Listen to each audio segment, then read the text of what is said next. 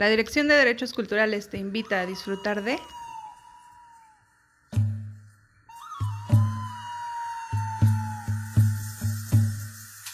Iztacalco, cultura en el aire.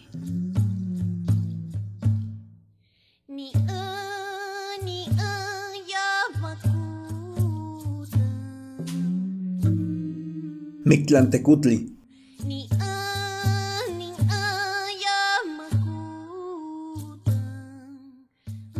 Es el señor del inframundo para la cosmovisión mexica. También era llamado Popocatzin en náhuatl, ser humeante, Popoctli, humo, Catl, ser, Sintli, diminutivo. Junto con su esposa, Mictecaciguatl, reinaba sobre los nueve ríos subterráneos por donde se dirigían las almas de los muertos.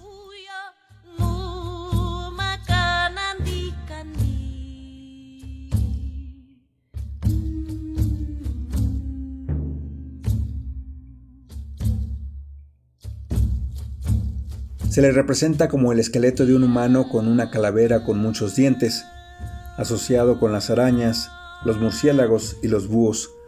Sus ojos eran enormes cuencos estelares en ellos reflejaba todo su poder y control sobre la oscuridad.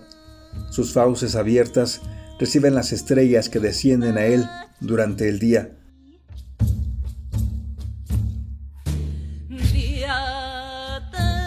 Iztacalco, cultura en el aire.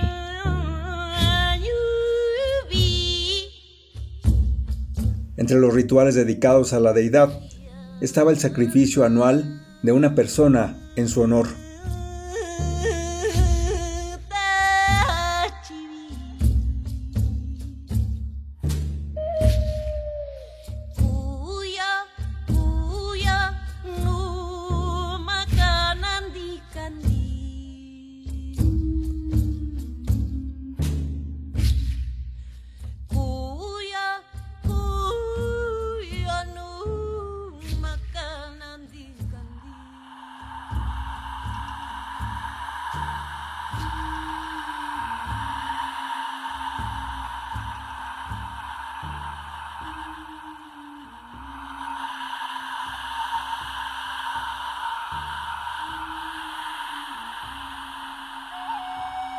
Iztacalco, cultura en el aire.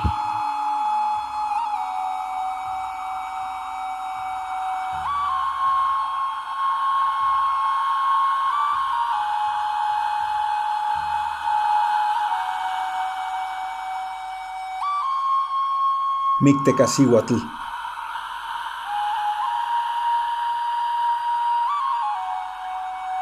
En Señora de la Muerte. Tenía como propósito vigilar los huesos de los muertos. Ella presidía los festivales hechos en honor de los muertos, que derivaron al sincretizarse con el cristianismo en el Día de Muertos, como lo conocemos actualmente.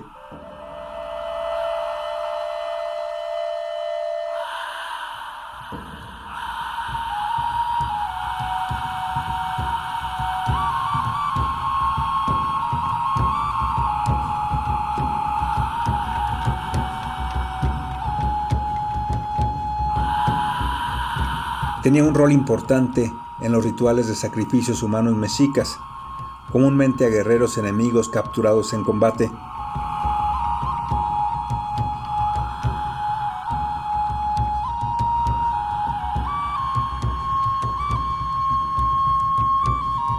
Después de aquellos sacrificios, colocaban muchas jarras grandes de barro de la carne humana enfrente de los ídolos, en varias ocasiones frente a Mictlantecutli,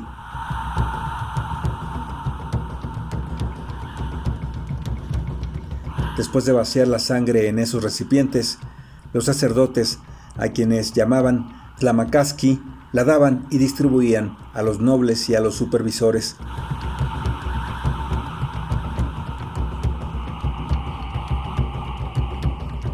Estos últimos la repartían a aquellos que servían en el templo del Señor de la Muerte. Todos ellos, a su vez, distribuían entre sus amigos y familiares la carne del individuo que había sido entregado como ofrenda.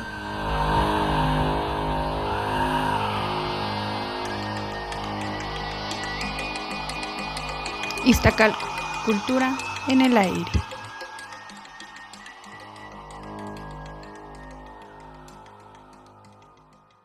La Dirección de Derechos Culturales te invita a disfrutar de La bruja de Tlacintla.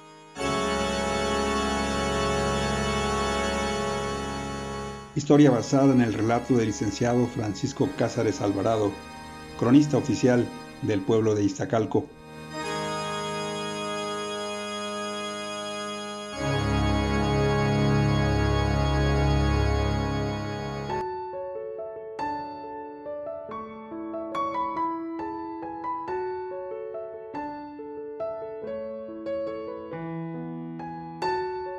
Todos los pueblos tienen sus tradiciones y leyendas. Todas las familias poseen recuerdos que contribuyen a la perpetuidad de esas costumbres y relatos.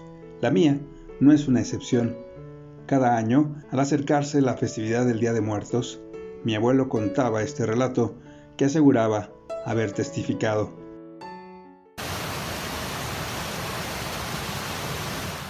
Allá por los años 30 del siglo pasado, se decía que a lo que quedaba del canal de la Viga seguían concurriendo mujeres y hombres que se dedicaban a las artes mágicas, atraídos por las propiedades que se cree posee el agua. Iztacalco, cultura en el aire. Así, una madrugada corrió por las calles el rumor de que una bruja había sido atrapada en la chinampa que pertenecía a don Anastasio Jurado y que llevaba el nombre de Tlacintla.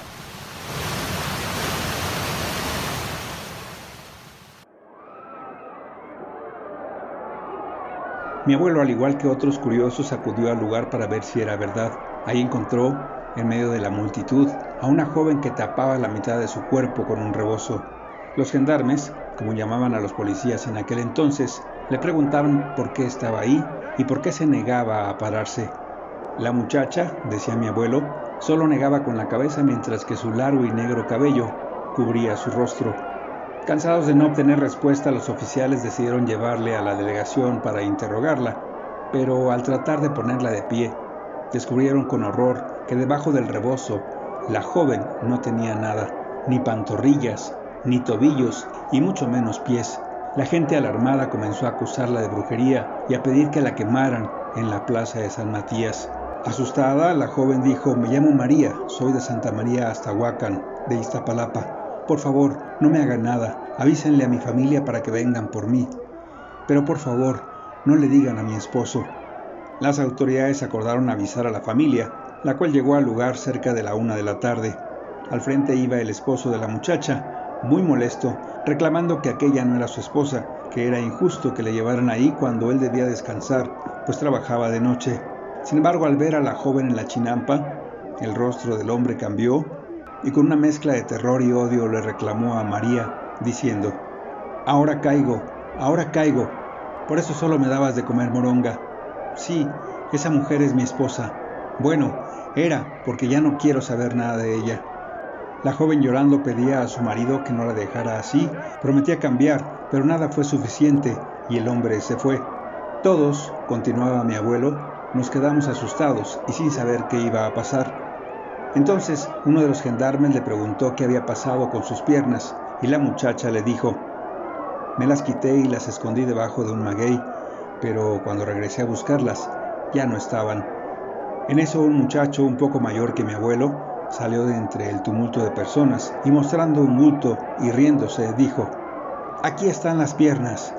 La joven bruja muy molesta transformó el hermoso juvenil rostro y tratando de golpear al muchacho, exigió con un alarido que le devolvieran sus piernas, lo que hicieron los representantes de la ley y ante la mirada incrédula de los testigos, la mujer se colocó las piernas y se puso de pie. Algunas personas del pueblo estaban en contra de que se le dejara en libertad porque creían que ella era responsable de haber robado niños y de que aparecieran cráneos de estos sobre los árboles del canal de la viga. Sin embargo, las autoridades no tenían forma de comprobar nada de lo que ahí había sucedido y en pleno siglo XX. ¿Quién iba a creer la historia de una bruja? Así que la dejaron ir con la promesa hecha por sus padres de que se portaría mejor y no volvería a Iztacalco. Iztacalco, cultura en el aire.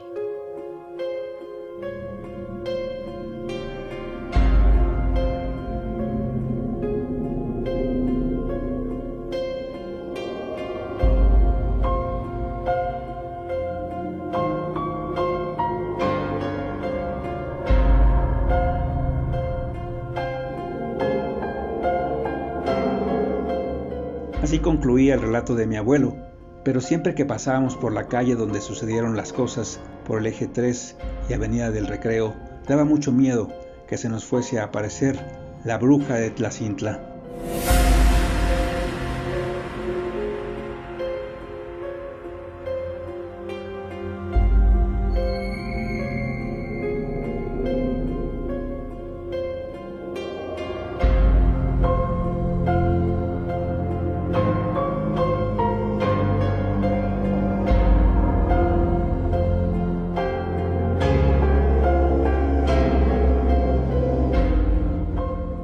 Iztacalco, cultura en el aire.